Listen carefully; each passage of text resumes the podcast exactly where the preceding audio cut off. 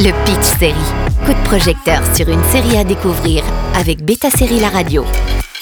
Au service de la France, une petite pépite comique. En 2015, une série audacieuse a fait son entrée sur le petit écran français, apportant une fraîcheur singulière au paysage télévisuel. Au service de la France, créé par Jean-François Alain, a réussi à marquer les esprits avec son mélange unique d'humour, de satire politique et d'intrigue captivante. En deux saisons, il a su créer un univers malin et irrésistible qui a conquis le cœur des spectateurs.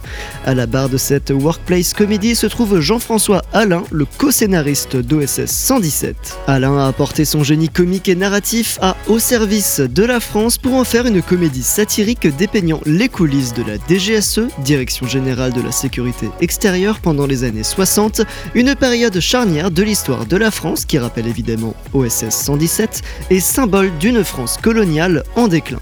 L'intégrale est disponible sur rt.tv. Êtes-vous prêt? À quoi? C'est confidentiel. Je vais devenir agent secret. Je suis prêt. L'immersion dans les années 60 est complète avec les costumes, les coiffures, les meubles et même les petits détails contribuant à créer une ambiance authentique sans oublier les musiques emblématiques de ces années-là. La première saison pose les bases de l'univers de Au service de la France. André Merlot, fraîchement recruté par la DGSE, découvre rapidement les réalités absurdes et souvent comiques du monde de l'espionnage.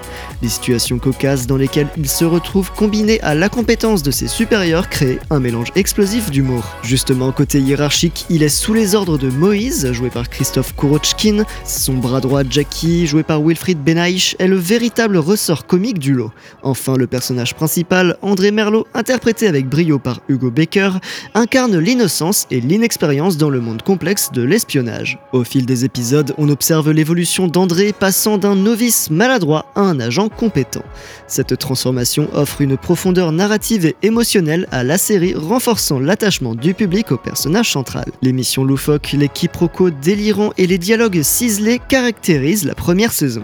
Les scénaristes parviennent à maintenir un équilibre subtil entre la satire politique et le divertissement pur, offrant ainsi une expérience de visionnage riche et nuancée.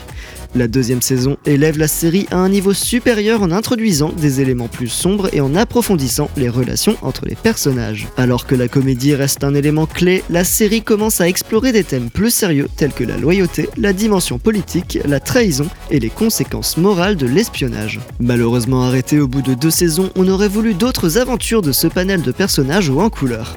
Et les deux sont à retrouver sur arte.tv. Le Pitch Série avec Beta Série La Radio.